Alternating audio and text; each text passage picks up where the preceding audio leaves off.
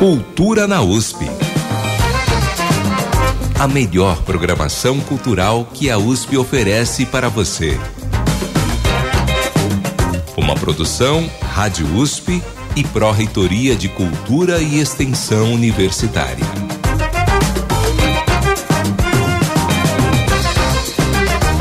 Boa tarde, ouvintes. Sejam muito bem-vindas e bem-vindos ao Cultura na USP. Estamos juntos todas as quintas-feiras aqui na Rádio USP, trazendo o melhor que a USP oferece na área cultural. Com agenda, entrevistas, bastidores e curiosidades de uma programação aberta a todos. As edições do programa também estão disponíveis no Spotify e no site jornal.usp.br e cultura.usp.br. Nossos conteúdos e outras dicas ainda estão todos os dias no Instagram, arroba Cultura na USP. Para falar com a gente, envie sua mensagem para o e-mail ouvinte@usp.br ou WhatsApp 11 2648 0042. Repetindo, ouvinte@usp.br ou WhatsApp 11 2648 0042. Eu sou Elcio Silva e fico com vocês na próxima hora.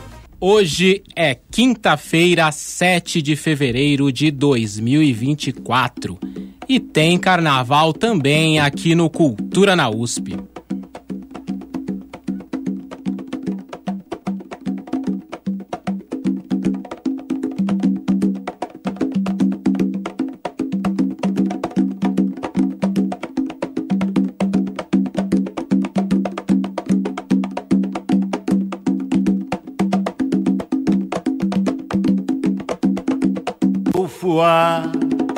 Cabelo emaranhado, da caatinga do cerrado, minha boca quer falar.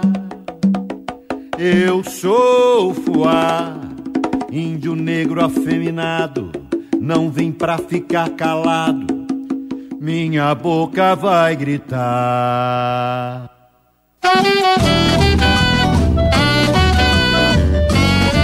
A Universidade de São Paulo tem também uma relação próxima com o Carnaval paulistano a partir do Centro de Preservação Cultural Casa de Dona Yaya, um órgão da Pró-Reitoria de Cultura e Extensão Universitária. A sede do CPC é justamente o imóvel conhecido como Casa de Dona Yaya, um bem tombado do município e do estado de São Paulo, que fica na rua Major Diogo, no Bexiga. Esse tradicional bairro da região central da capital também é berço da escola de samba Vai Vai. Quem explica um pouco dessa relação é a diretora do CPC, a professora Flávia Brito do Nascimento. O samba ele é patrimônio cultural nacional nas suas diversas formas de expressão no Rio de Janeiro, na Bahia e também em São Paulo. Existe um processo de reconhecimento do samba que está em curso e a gente gostaria muito que isso fosse ampliado. O CPC tem participado ativamente dos debates sobre os processos de patrimonialização no bairro do Bexiga, dentre os quais o samba está incluído. Dentre eles, eu diria que a expressão do samba ela tem uma longa trajetória no bairro, que tem raízes muito profundas na relação com os grupos afrodescendentes e com a criação da escola de samba Vai Vai, que está aqui localizada. O CPC fez o ano passado o segundo debate, Bexiga Território Patrimônio Cultural, que teve um grande encerramento com a velha guarda da Vai Vai e que mostrou os nossos compromissos com essa discussão de transformar o samba paulista em é, patrimônio cultural. Então, eu gostaria de agradecer enormemente a oportunidade de falar sobre esse tema da cultura e do patrimônio, que está intimamente ligado à atuação do CPC, as suas preocupações com a preservação e as políticas de preservação das matrizes do samba na sua relação com o Bexiga, que é o bairro onde está localizada a casa da dona Yaya, e também, não só por isso, mas também porque a gente tem o bloco da Dona Yaya, que sai há 24 anos, esse ano já passou pela casa, mostrando as nossas relações com essa tradição. Muito obrigado, professora Flávia. A casa de Dona Yaya é considerada um dos últimos remanescentes de um antigo cinturão de chácaras que ficava ao redor da região central da capital. Em 1920, o imóvel tornou-se residência de Dona Yaya, que sofria de distúrbios psiquiátricos e, segundo orientação médica, deveria ficar isolada, reclusa em seu sanatório particular. Naquela mesma época, perto dali, um grupo de sambistas animava os jogos de um time de futebol, o Cai Cai. O cordão carnavalesco e esportivo Vai Vai foi oficializado em 1930, associado também à ave de pernas finas saracura, que era comum no riacho que corta o bairro do Bexiga e que também dá nome ao quilombo saracura. Uma história muito rica que a partir de agora vamos discutir com a historiadora Marília Belmonte Magalhães da Silva, formada na Faculdade de Filosofia, Letras e Ciências Humanas da USP. Em sua pesquisa aborda carnaval e gênero e as mulheres da velha guarda e da ala das baianas. É sambista e faz parte do movimento Mobiliza Saracura Vai Vai. No carnaval já atuou como ritmista, chefe de ala e avaliadora nos quesitos do módulo música. Boa tarde, Marília. Boa tarde. Também aqui conosco Marco Ribeiro, fundador do Bloco do Fuá, que foi criado há 11 anos e desfila sempre no domingo de carnaval nas ruas do Bexiga, em defesa de um carnaval de rua livre, sem abadás e cordas, promovendo a ocupação dos espaços públicos como exercício da cidadania. É formado em rádio e TV pela Escola de Comunicações e Artes da USP e em jornalismo pela Universidade Bandeirantes. Foi coordenador do Sindicato dos Radialistas do Estado de São Paulo nos anos 90 e faz parte do movimento Mobiliza Saracura Vai Vai. Boa tarde, Marco. Boa tarde, Aelcio. Boa tarde a todos os ouvintes e queria agradecer a produção do programa Cultura na USP e o CPC pelo convite. E eu falo uma coisa: cuidado que no Bexiga passa um bloco a cada cinco minutos. Lá brota bloco de carnaval. Isso é bom. Também aqui conosco Ana Célia de Moura, jornalista do Centro de Preservação Cultural da USP, que vai participar da nossa conversa. Boa tarde, Ana. Boa tarde, Elcio. Boa tarde, ouvintes. É uma alegria estar participando desse programa. Agradeço o convite do Elcio de abrir espaço para a gente trazer essa discussão para o carnaval, para o pessoal até poder entender um pouco melhor o que é o carnaval, de onde veio. Né, e como é que a gente chegou a essa folia que todo mundo está aproveitando hoje em São Paulo. Vamos lá, a nossa entrevista. O Bexiga é esse bairro com essa história riquíssima, com uma amplitude imensa e que tem a casa de Dona Yaya da USP como uma das poucas construções preservadas da época. No aspecto cultural, o samba segue firme por quase um século. Qual a importância desses vínculos e da preservação dessa história, Marília? Bom, é, esses vínculos eles são presentes não só através do samba, mas na vivência cotidiana no bairro. Então, a forma como o bairro, né, o Bexiga, é, se organiza e como o Bexiga existe. Só que essa ideia do firme no pedaço, ela está sempre sob ameaça. Né? Não é interessante para todos que estão ali, nem para a cidade enquanto projeto que a gente tem, projeto que a gente conhece, é que o Bexiga se organize da forma como ele se organiza, né? Então, pensando ocupar a rua, usar a rua como realmente um espaço público, um espaço de vivência, um espaço de troca.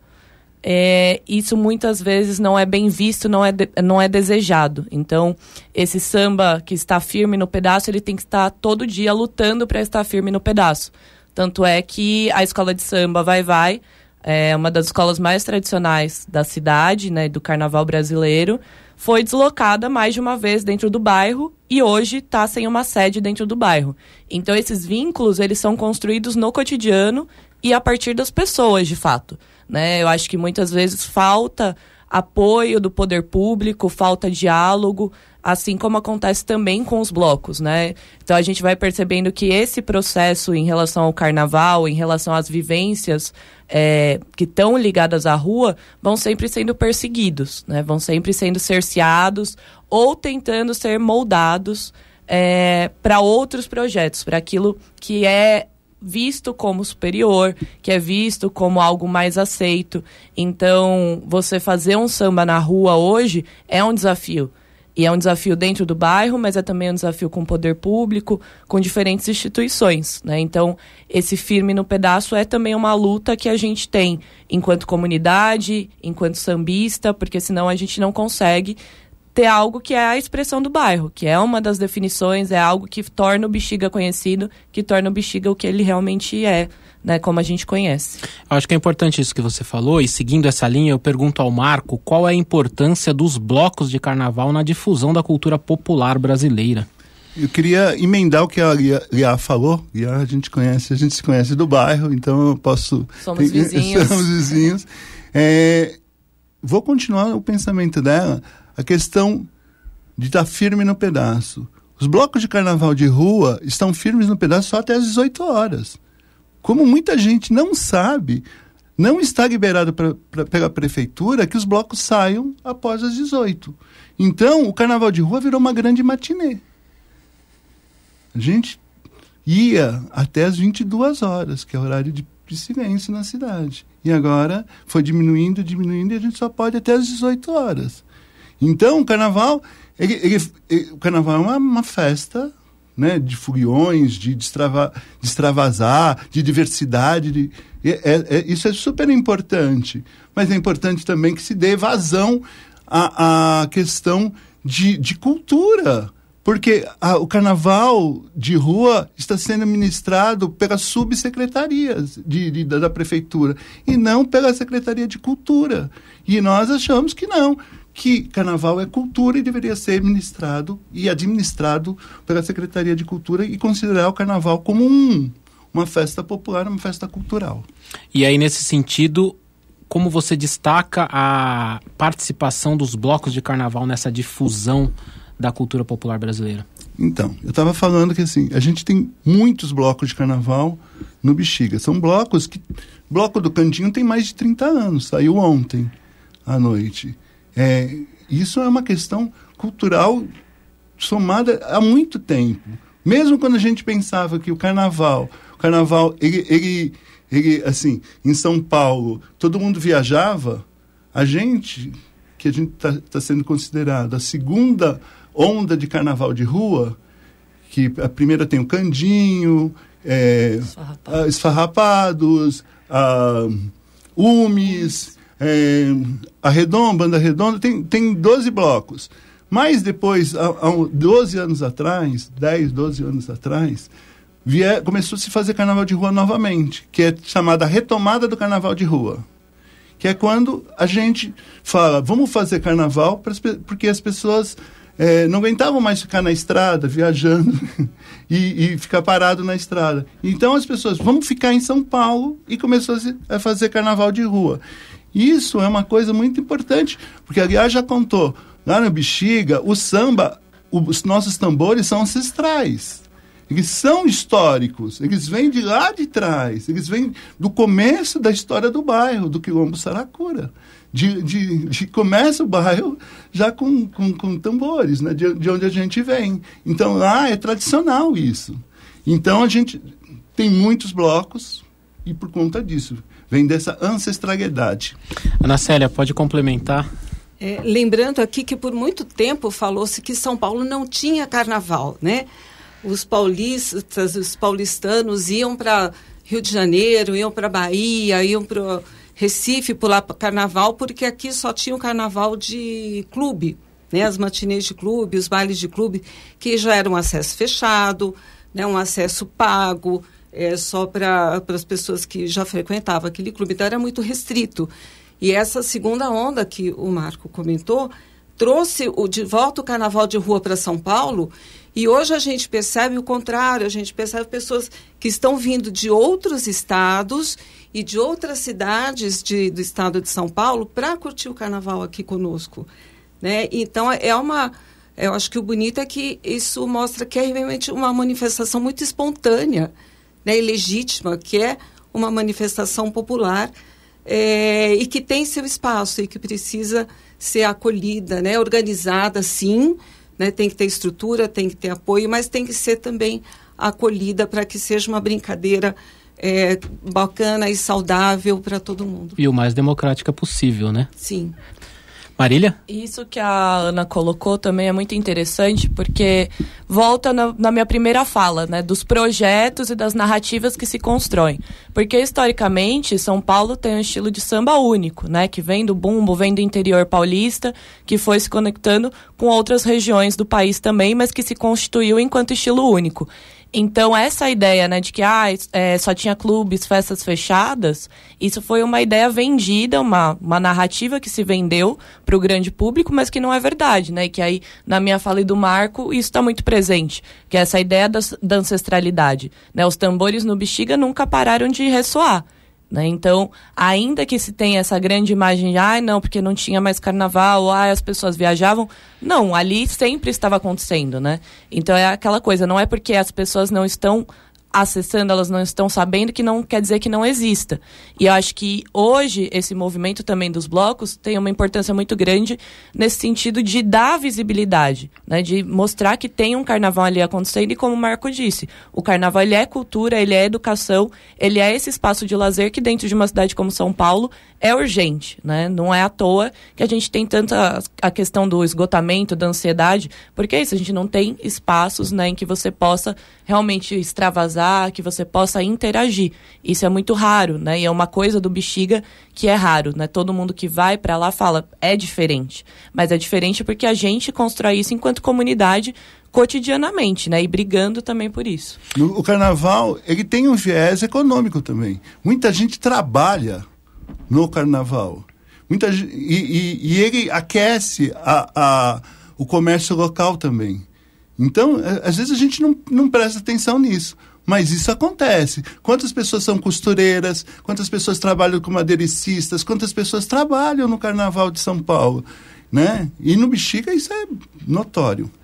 É, em 99, Marília, Reinaldo da Silva Soares escreveu numa dissertação de mestrado que o Vai Vai, desde sua origem em 1930, foi formado exclusivamente por negros. O bairro do Bexiga, onde a escola surgiu, é o berço do quilombo Saracura e tem uma história muito rica da comunidade negra. Você pode contar para o nosso ouvinte um pouco dessa trajetória negra, tanto na construção do bairro e do carnaval paulistano?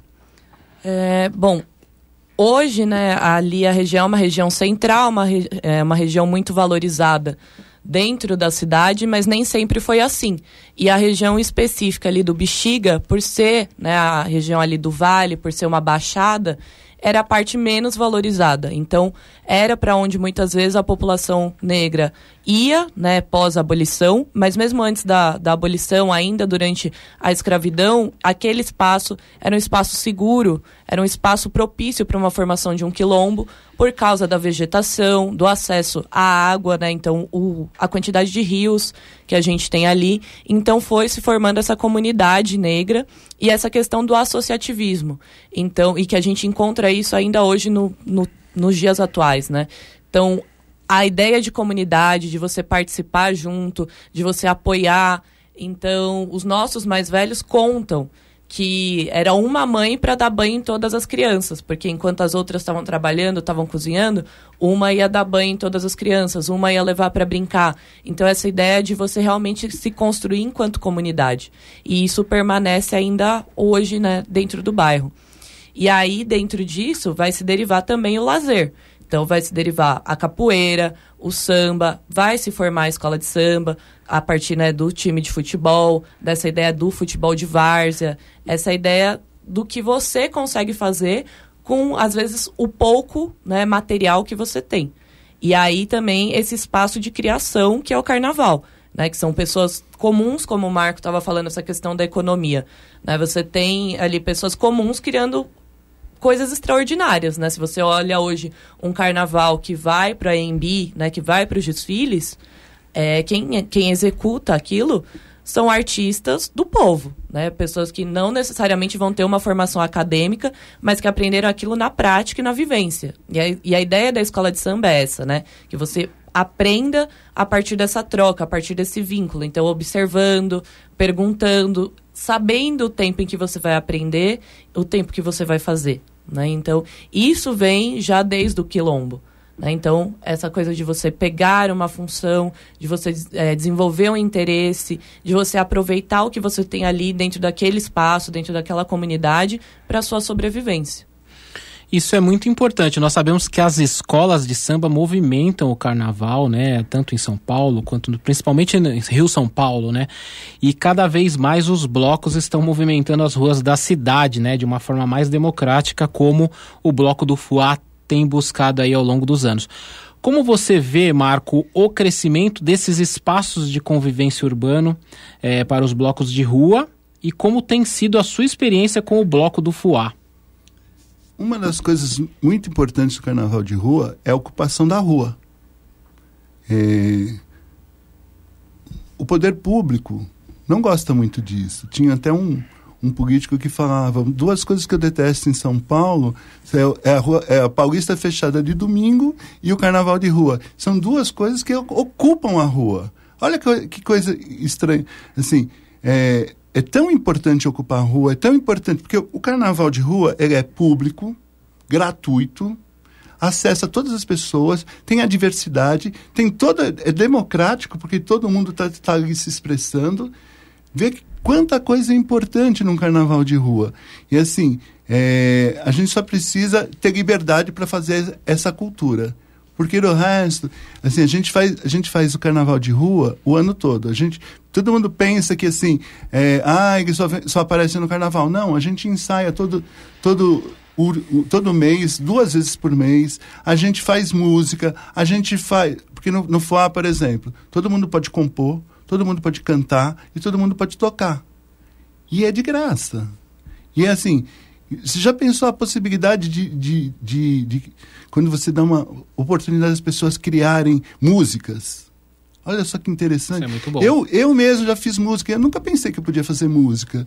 E depois que tive essa liberdade, eu já fiz várias. E, e assim é, quando, você, quando, as pessoas entram, mas eu posso fazer música? Pode. Por que não? Por que, que a gente tem que sempre comprar arte? Porque a gente não pode produzir arte. Se eu tivesse aprendido isso desde criança, eu tinha feito, tinha produzido muito mais. Mas a gente não é criado, a gente é criado para comprar arte, não para produzir arte. Marília? E como a Ana disse no começo também, é, organizar é diferente de controlar. E o que hoje, né, o poder público, não de hoje, né? Já faz bastante tempo que o poder público faz, historicamente, com o festejo popular, com a ideia de ocupação da rua, é tentar controlar. E aí, para você organizar, você precisa ter um diálogo diálogo com os agentes. E assim, querendo ou não, não é o poder público que faz a festa. Né? Quem faz a festa são esses agentes, são as pessoas que estão ali no bloco, são as pessoas que estão na escola de samba, que estão no barracão. É cada uma dessas pessoas. Então, sem diálogo, você não consegue organizar de fato e atender as demandas dessas comunidades. Então, assim, não tem como. E, e isso também é esse projeto, né? Numa cidade como São Paulo, voltada para o capital, né? Essa narrativa de, ah, é a cidade do trabalho, a cidade do progresso, né? a cidade que não para.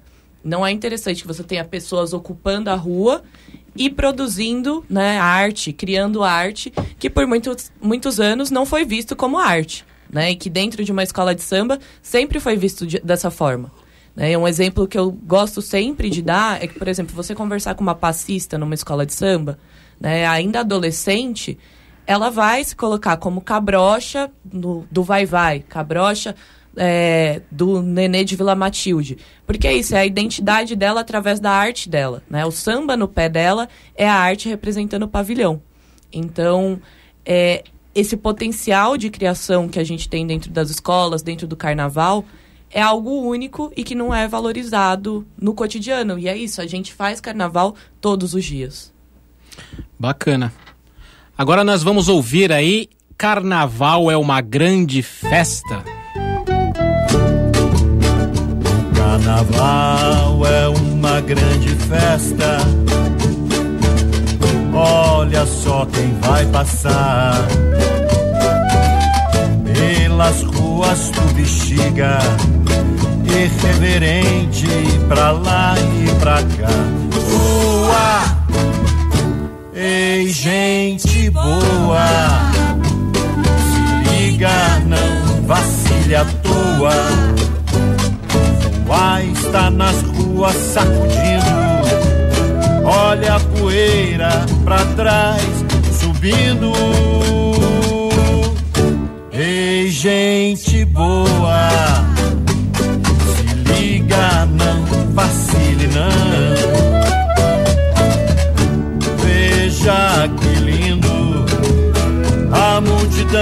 Pelo bexiga fluindo. Então corre, corre, corre, vem depressa. Que tá no ponto, tá no ponto de ferver. Então corre, corre, corre, vem depressa. Que o fuá faz a gente tremer, tremer, tremer, tremer, tremer, tremer, tremer, tremer. Então corre, corre, corre, vem depressa. Que tá no Essa música que estamos ouvindo, o Carnaval é uma grande festa, é um dos hits do bloco do Fuá. Marco, na capital os blocos de rua movimentam todo mês de fevereiro. Temos também muita movimentação nas cidades do interior paulista. Como vocês pensam as letras para ficar na cabeça dos foliões e como o bloco do Fuá se estrutura nessas composições? Como eu já disse, o bloco do Foá abre a possibilidade de todos os componentes comporem.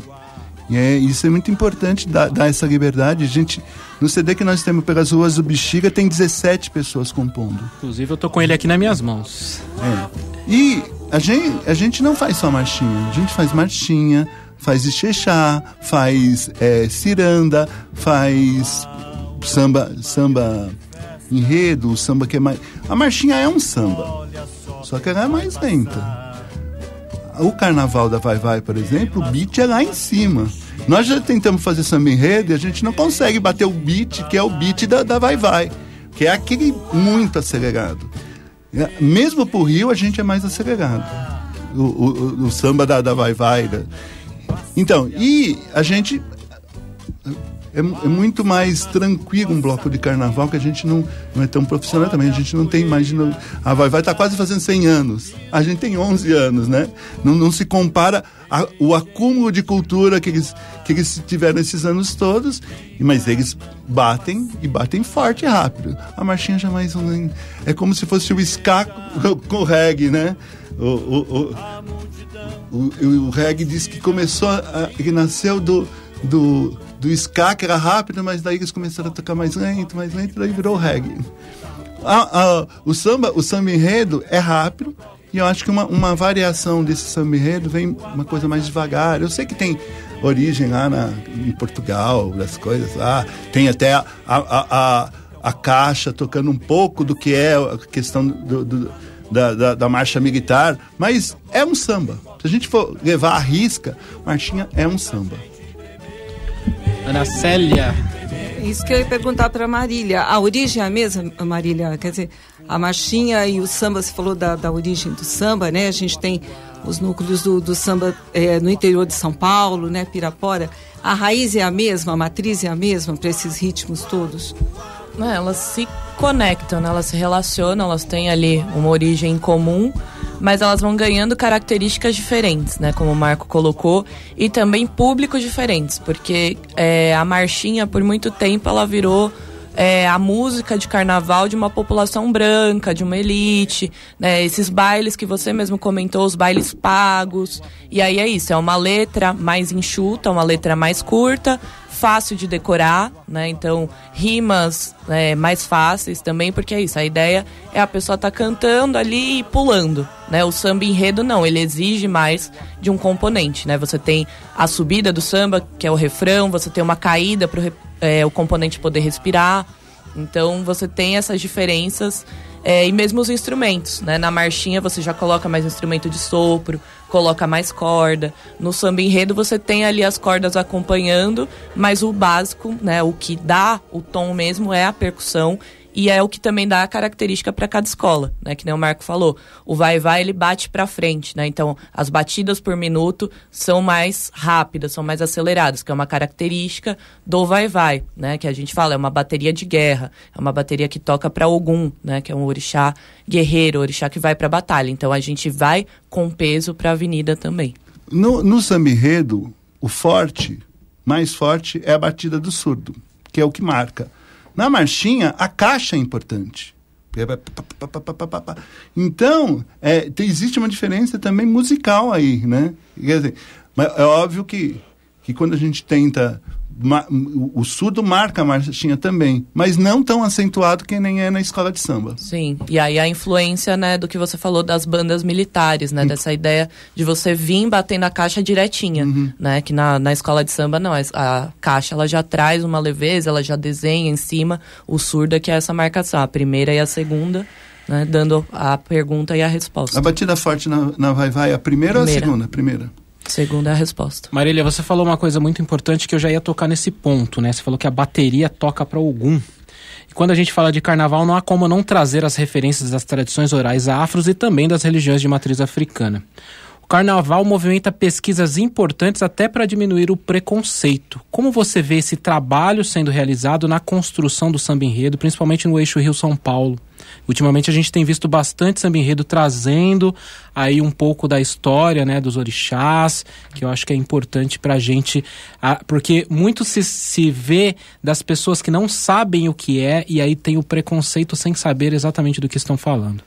É, eu acho que o espaço do carnaval é também um espaço de desconstrução. É esse espaço de educar, esse espaço de ensinar, é, de mostrar a diversidade. E a questão religiosa ela sempre esteve presente, né, desde a fundação das escolas e tradicionalmente é isso. Cada bateria tocava para um orixá, né? Então, ah, a batida de caixa faz uma referência a determinado orixá porque é o orixá da escola, né? Então você tem essa ligação, você tem um assentamento, você tem essa ideia do chão, né? O chão, a sua ancestralidade, aquilo que você vai reverenciar com seu desfile. E isso sempre esteve presente nos enredos, né? E nos últimos anos tem ganhado mais força. E eu acho que é muito importante, porque ainda que tenha ganhado força, a gente sabe que também, assim, é, tem ganhado força o funda fundamentalismo. Então, o preconceito, a intolerância cresceu também. Né? As pessoas elas são atacadas na rua por causa da sua religião, por causa da sua vestimenta, por causa de um acessório que você usa, um paramento. Então, as escolas têm um papel fundamental de trazer essa narrativa é, e de desmistificar, é, mostrar outros lados, né? Porque muitas vezes é isso, tem um desconhecimento, tem uma visão rasa, né? Que se misturam as coisas. Por exemplo, numa religião de matriz afro, eu não tenho a imagem do demônio. Né? E muitas vezes associam, por exemplo, a Grande Rio trouxe, né, o enredo de Exu. Sim. 2022, é se não me engano, né? Isso. E aí trouxe o enredo de Exu e é um enredo fundamental, porque é isso, é um orixá que ainda é muito incompreendido dentro da sociedade brasileira, porque Eu associa com uma tradição cristã de bem e mal, Deus e o uhum. diabo, que não existe, né? Eu acho que esse samba enredo foi um dos mais bonitos que eu vi nos últimos tempos e foi muito bem feito, né? A forma como eles Sim. fizeram. Assim como o Salgueiro, quando cantou Xangô, né? São vários exemplos.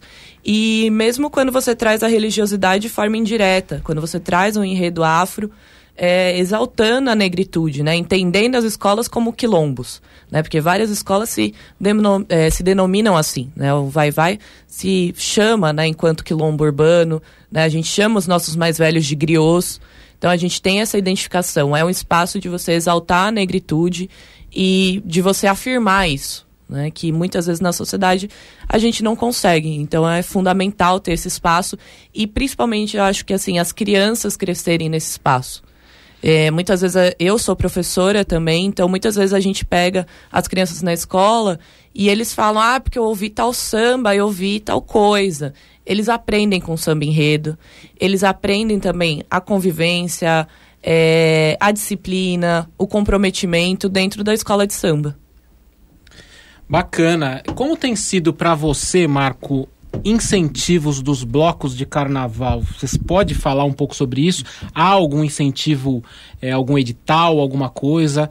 E há uma diversidade muito grande de blocos, né? Inclusive até para as crianças. Eu tô com meu filho aqui atrás, um fulião que está aqui acompanhando hoje o, o Cultura na USP.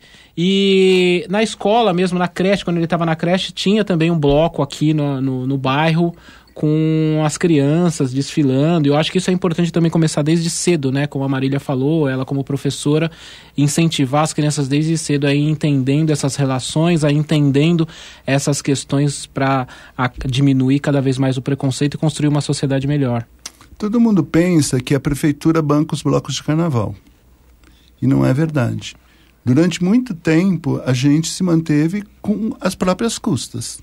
É, nos dois últimos anos, no ano passado, teve um fomento para 150 blocos, são mais de 600 blocos, e esse ano para 100 blocos. Só que o fomento vai sair pós-carnaval.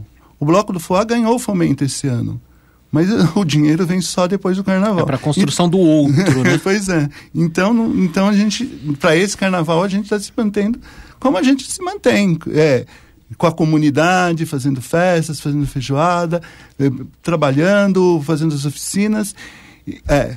Agora, a questão que, que, da diversidade e dos blocos, e dos blocos, assim, de, de tem blocos para crianças, eu, eu cito Cecílias e Boarques, eu cito o, o bloco lá que sai da Biblioteca Monteiro Lobato, que, que é bloco para criança, tem vários. Tem bloco de tudo quanto é jeito, tem bloco de ska, tem escaravana, tem, tem vários blocos. Então a diversidade é muito grande. Assim, o bloco do Foá, por exemplo, é um bloco satírico político. A gente sempre teve essa linha, que é uma linha de, de bloco de carnaval que vem desde os anos 50, que é, que é ter diversão e contestação. A gente tem ao mesmo tempo que a gente traz o lazer, mas a gente traz a crítica política, a crítica social está conjunta ao bloco, tá, tá, sempre foi colado. A gente nasceu assim. É, os nossos temas de carnaval, o tema desse ano, por exemplo, nós queremos água, metrô, educação e bolos. O Marcos está falando dessa vertente política né, do bloco. É, aproveitar para falar do bloco Dona Yaya, que esteve na casa de Dona Yaya no último domingo.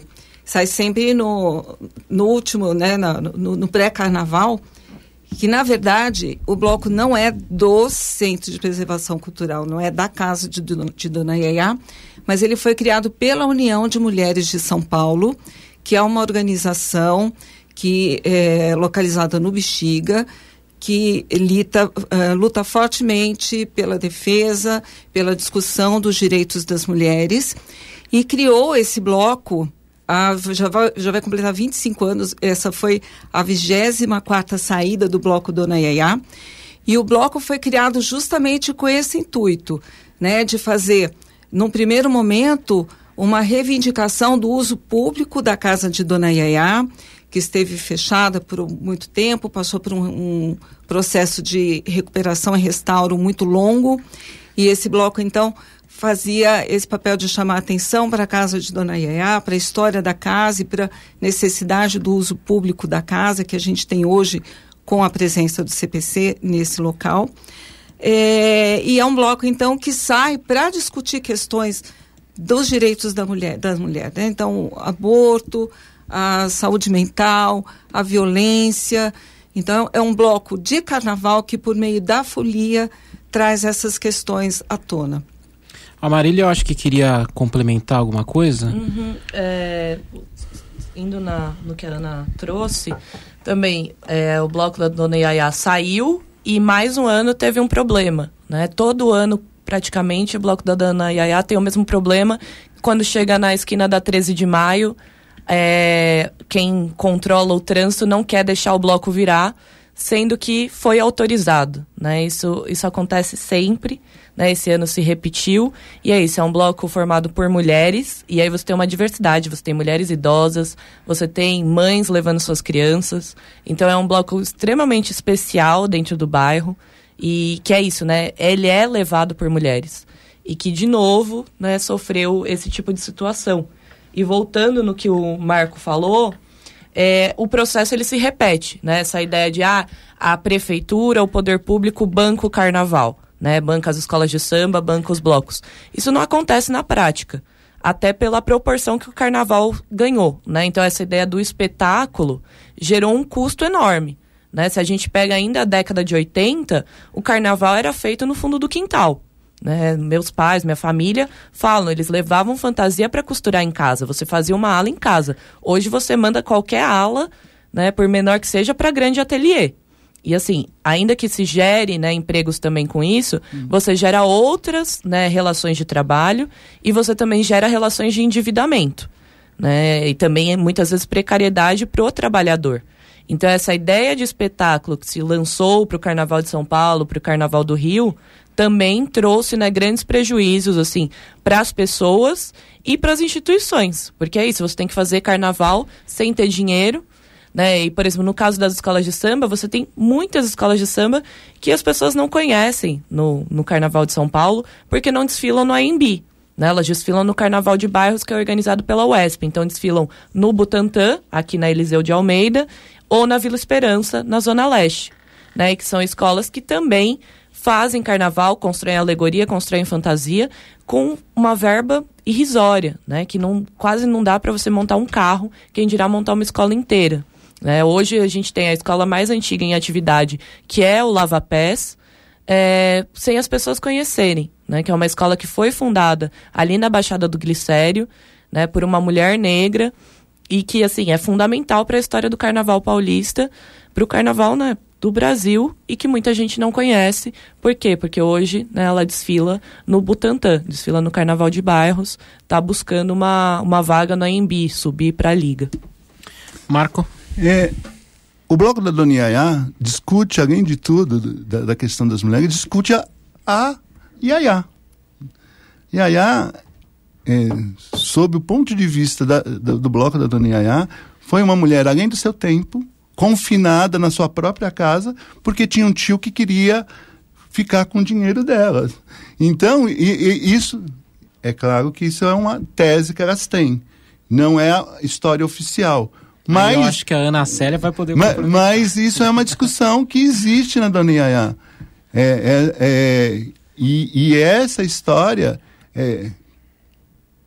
Eu, eu penso assim: se era ela, ela, realmente uma pessoa além do tempo e foi confinada em casa, é, ficar gritando, eu ficaria gritando também.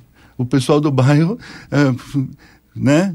Fala assim, ah, a gente lembra da dona Yaya gritando na janela. Mas se eu tivesse ficado preso em casa, confinado em casa, eu sairia gritando também. É, então, a gente entra em outro aspecto do carnaval, né, que acho que é um pouco objeto de estudo da Marília, que é a participação das mulheres no carnaval, né? Esse bloco Dona Iaiá é formado por mulheres, é claro que é um, um grupo que recebe todo mundo, é, homens, mulheres, estrangeiras, enfim, todas as, todas as pessoas que queiram estar presentes mas é um bloco criado né, inicialmente por mulheres e que traz essas questões. Então, isso evidencia a importância da mulher ter protagonismo também no carnaval, como compositora, como puxadora de samba, como ritmista.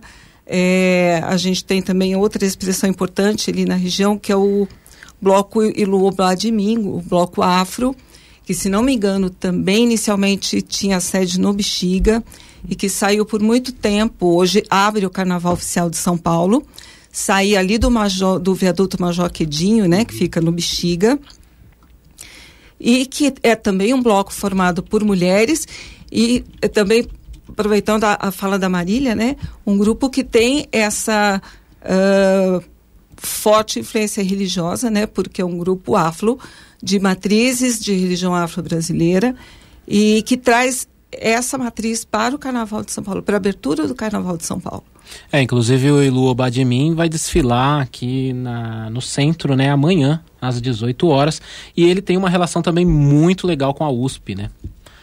Eles já vieram várias vezes, fizeram várias coisas bacanas aqui na USP, trazendo um pouco dessa história e dessas mulheres que também tem uma ligação muito importante ali com o CPC, né? Trazendo essa história da, da luta de Dona Yaya e também essas discussões da participação das mulheres. Aproveitando esse tema, eu vou ampliar um pouco porque eu vou trazer uma questão aqui para Marília. Na semana passada nós falamos aqui no programa sobre as atividades do Público 60 mais que a USP oferece. E você publicou em 2021 no Jornal da USP um texto que corrobora com essa premissa é, importante deste programa aqui da USP. É, em seu texto você diz o seguinte, abre aspas, na forma como a nossa sociedade se estrutura, ao idoso muitas vezes é relegado um papel de cidadão improdutivo e com um espaço insuficiente de atuação, escuta e fala. O carnaval subverte essa ordem, centralizando e colocando como protagonistas tais figuras, valorizando os saberes. Fecha aspas. Como é o seu trabalho aí com a ala das baianas e com a velha guarda? É, eu costumo brincar que a minha pesquisa, ou a Marília pesquisadora, não existiria sem o carnaval e sem especificamente essas mulheres. É, obviamente existiria uma pesquisa, mas ela não seria da mesma forma. Porque essas mulheres, elas me inspiram enquanto pesquisadora, profissional, mas enquanto ser humano. Elas me inspiram e elas me ensinam. Né? E, e é exatamente isso. As mulheres no carnaval, o que muitas vezes dentro da sociedade, né, de uma forma geral, não é visto, elas têm um espaço de respeito muito grande. Né? Então, é, você nunca vai encostar numa passista. Né? Uma passista ela está passando, você abre espaço para ela passar. E qualquer um que não saiba disso vai ser informado sobre. Né? E assim como uma baiana ou uma velha guarda, uma mulher da velha guarda, um senhor da velha guarda, é, você abre caminho para eles passarem. Porque eles abriram caminho para que a gente pudesse estar aqui hoje. Né? Muitos deles, eles é, apanharam, foram presos, tiveram instrumento, tiveram pertences destruídos para fazer essa festa que a gente tem hoje. Então, o carnaval é festa, mas ele também é luta. Hum. Então, é, é muito especial a gente ter essas pessoas num espaço de destaque e num espaço em que a gente escuta. Né? Então, quando uma baiana fala, quando alguém da velha guarda fala, a gente escuta, a gente tem que aprender. Porque na escola de samba é isso, você aprende a partir desse cotidiano, a partir dessa troca. Então você tem que aprender com quem veio antes. Você tem que aprender com a sua raiz. Porque sem a raiz você não tem o chão. Você não consegue continuar. Então essas mulheres, elas têm um espaço central. É, e como a Ana falou também, a gente ainda tem lutas, né, tem coisas para conquistar. Até pouco tempo ainda era difícil você ver mulheres numa bateria de escola de samba, ou se elas estavam na bateria, elas tocavam determinados instrumentos, que são chamados de instrumentos leves. Hoje você não tem isso, né? Você tem uma abertura maior. A gente tem, né, uma mestra de bateria no AMB, que é a mestra Rafa. É... A gente tem também puxadoras, é, presidentes, diretoras, chefes de ala. Então você não tem carnaval sem mulheres né? Seja no espaço de elaboração, no espaço de decisão, no espaço de construção cotidiana, né? No espaço assim de perpetuar isso. Então, não tem carnaval sem mulher, né? É para você pôr a mão ali, fazer uma comida, fazer uma festa, para você pensar em como que você vai decidir as coisas, como que é o melhor caminho, né? Sempre tem esse espaço de escuta. É óbvio, né, que hoje nem todas as escolas são assim. A gente sabe que tem a realidade de algumas escolas que é muito diferente, que é uma visão mais de negócio, né, e menos da ancestralidade, menos do chão. Mas na maioria delas é assim, né, de você ouvir essas mulheres é de você dar espaço, de você entender que elas têm um espaço ali. Não é nem de você dar o espaço, aquele espaço é delas uhum. e você tem que compreender isso, né? E elas não vão arredar o pé, pelo contrário, né? Elas sempre defendem, elas brigam, né? Se tem uma questão de não estar sendo mais ouvida, é, tipo, a gente vai brigar, a gente vai se organizar para voltar a ser ouvida, porque a gente tem algo a colocar. Então é um espaço também de construção e de empoderamento, de fortalecimento, de redes de apoio, assim. Eu acho importante uma questão que você fala da questão do, dos nossos antigos, né? É, a questão da escuta e a questão da troca em comunidade, né? Porque eu vejo muito nessas escolas de samba mais tradicionais, como é o Vai Vai, é, de que a criança chega lá, escuta esses mais velhos. Você falou da questão da raiz, né? Então tem a raiz e a semente né? São Sim. dois lados que vão sendo construídos aí no carnaval e aí depois de anos você vê aquela sementinha lá que vai, vai florescendo, vai se tornando uma árvore firme para dar continuidade nesse trabalho que foi feito pelos seus antigos, não é isso? Exatamente. E de você honrar os seus antigos, né? Então, hoje quando eu tô na bateria tocando, eu lembro de quando eu era pequena e meu pai tocava surdo e eu tava no ombro dele enquanto ele tocava né? Ou quando eu penso na minha pesquisa, eu penso na dona Joana Barros, que foi nossa chefe de aula das baianas por muitos anos e faleceu. Então eu penso em honrar essas pessoas, né? Quando eu venho aqui falar, quando eu vou fazer uma apresentação, então é, tem uma frase de uma autora, Daphne Patai, que ela fala, né? Pessoas comuns com histórias extraordinárias. E é exatamente isso que acontece no carnaval. É, são as pessoas que muitas vezes não têm espaço de escuta, espaço de decisão na nossa sociedade, que ali elas são ouvidas e que ali elas são estrelas. Ali elas comandam a festa. Então, gente que às vezes no nosso bairro, muitas vezes, né, que a gente tem uma diversidade grande, inclusive de classe dentro do Bexiga. Então, pessoas que muitas vezes elas são olhadas na rua de forma feia, elas são olhadas, né, torto dentro do vai vai, elas são rainhas, elas são reis, elas são as nossas estrelas. Então, é nesse sentido da gente honrar essa ancestralidade, honrar quem veio antes de nós e permitiu que a gente pudesse estar aqui. Tem, uma, tem um dado muito importante e aí eu acho que entra numa outra questão, né? Porque vocês já falaram bastante sobre como é viver de carnaval, né? No sentido de construir o carnaval e que esses incentivos não muitas vezes não chegam para a maioria das escolas de samba, para os blocos e tudo mais.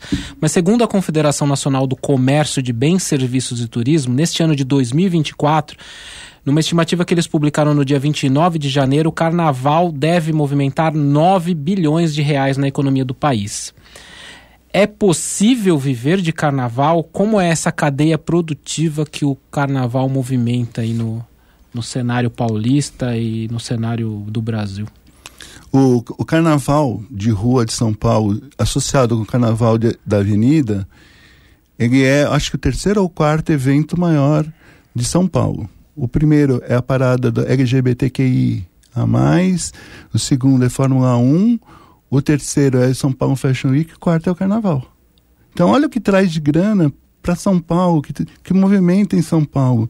É, hoje, antigamente, todo mundo saía de São Paulo, São Paulo ficava vazia. Hoje vem um monte de turistas para ver o carnaval de avenida e para participar do carnaval de rua. Isso é fantástico. Isso movimenta todo o comércio interno e traz dinheiro para a prefeitura e para e não é revertido para os blocos nem para as escolas, mas é, é, isso não faz mal. A gente faz o carnaval do mesmo jeito e com raça, com, com tudo isso e, e, e, sempre e sempre muito animado. Muito... Cuidado aqui, ó. Daqui a pouco tá passando um, um bloco de carnaval aqui no Bexiga. Olha, olha outro aí, ó.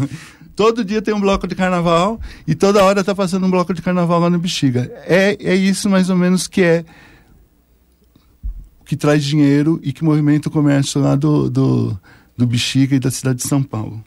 E assim, é, se é possível separar, agora é a Marília Sambista eu afirmo categoricamente que não, não é possível viver de carnaval. Porque, na minha concepção, viver de carnaval seria se toda a minha comunidade vivesse de forma digna o ano inteiro uhum. com o dinheiro do carnaval. Seria possível se esse dinheiro fosse distribuído de forma adequada? Seria é, possível se a gente tivesse políticas públicas, se a gente. É, políticas públicas efetivas, né? E se a gente tivesse essa concepção de que esse dinheiro que o carnaval movimenta, ele precisa acontecer, ele precisa chegar na escola o ano todo. Né? As escolas de samba, elas têm projetos sociais. Né? Então, é, são espaços de aprendizado ali para as crianças, né? Então, curso extracurricular, aula de reforço, mas também atividade lúdica. É... Então, assim, você precisa desse apoio o ano todo. E eu tenho certeza que dentro da minha comunidade, que é uma das maiores do Carnaval de São Paulo, muita gente não tem isso. Muita gente está ali por amor, não é por retorno financeiro, porque tem uma questão muito grande de concentração de renda. Esses bilhões aí que você citou, eles não chegam ali na base. Eles não chegam em quem está fazendo. Inclusive, muitas vezes a gente tem dificuldade né, para pagar os trabalhadores que estão ali no barracão, que às vezes passam meses dormindo num barracão para construir o carnaval, pôr o carnaval na avenida.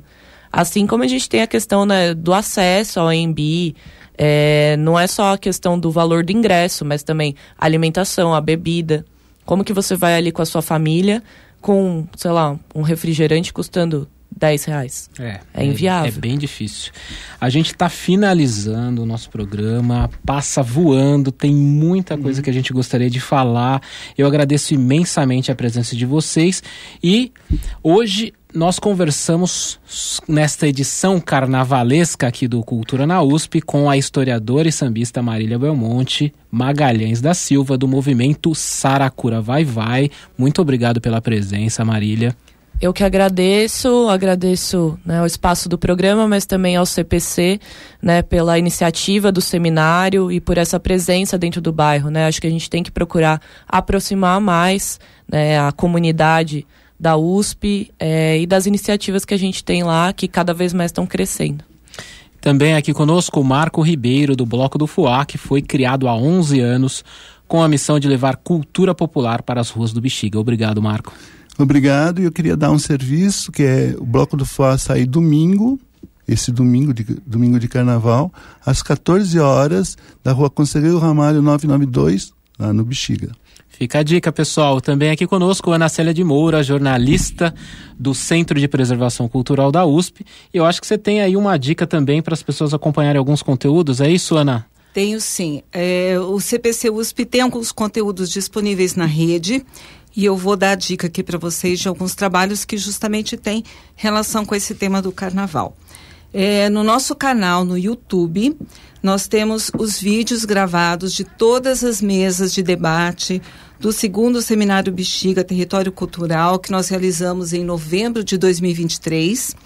É, inclusive a última mesa que foi sobre a salvaguarda do samba, da qual a Marília foi mediadora. E tem, inclusive, a gravação da participação da presença da velha guarda da, do Vai Vai na casa, que foi muito bonito, foi emocionante, uma honra para nós. Também temos o podcast Patrimoniar. Nós tivemos um episódio com a convidada Cláudia Alexandre, falando justamente sobre o Vai Vai, o samba e o candomblé. Está no site do CPC. Também tivemos um encontro é, Patrimônio e Cidade, com participação dos pesquisadores Adriana Terra e Diego Vasconcelos Vargas, gravado em 1920, em, desculpe, 2022. Então convido vocês a conhecerem esses materiais e queria formalmente, em nome do CPC, agradecer a Marília e o Marco por terem vindo aqui conosco. É uma semana de muitos compromissos para todos e eles cavaram ali um espaço é, na agenda para estar tá presente nesse programa. Então, gratidão por vocês. Eu sou eu quem agradece. Esse bate-papo foi muito legal, trazendo muita história do carnaval, trazendo muita informação cultural para os nossos ouvintes. Muito obrigado pela presença de vocês aqui conosco. E a programação cultural da Pró-Reitoria de Cultura e Extensão Universitária está disponível em cultura.usp.br e no Instagram, arroba Cultura na USP. Todos os nossos programas também estão no Spotify para você ouvir quando quiser e compartilhar com os amigos.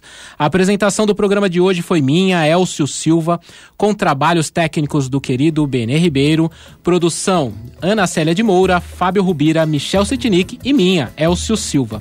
Agradecemos a sua audiência e nos encontramos na próxima semana com mais novidades culturais da USP. E encerramos com o samba Tradição Vai no Bexiga pra Ver, composto pelo sambista paulista Geraldo Filme entre o final dos anos 1960 e o início da década de 70.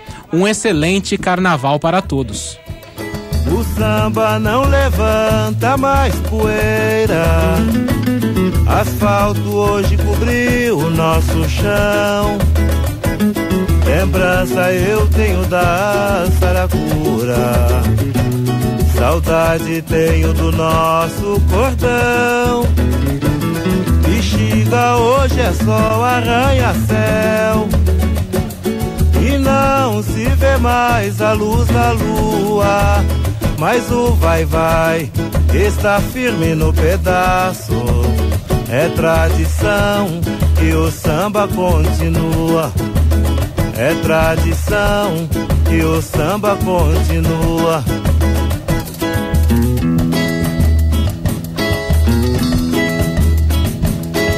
Quem nunca viu o samba amanhecer, vai no bexiga pra ver, vai no bexiga pra ver. Quem nunca viu o samba amanhecer,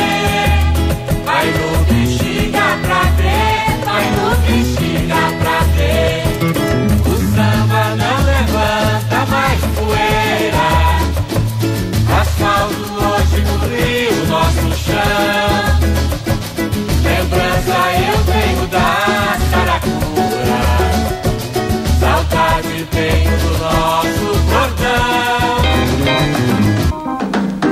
Você ouviu Cultura na USP. A melhor programação cultural que a USP oferece para você. Uma produção Rádio USP e Pró-Reitoria de Cultura e Extensão Universitária. Cultura na USP.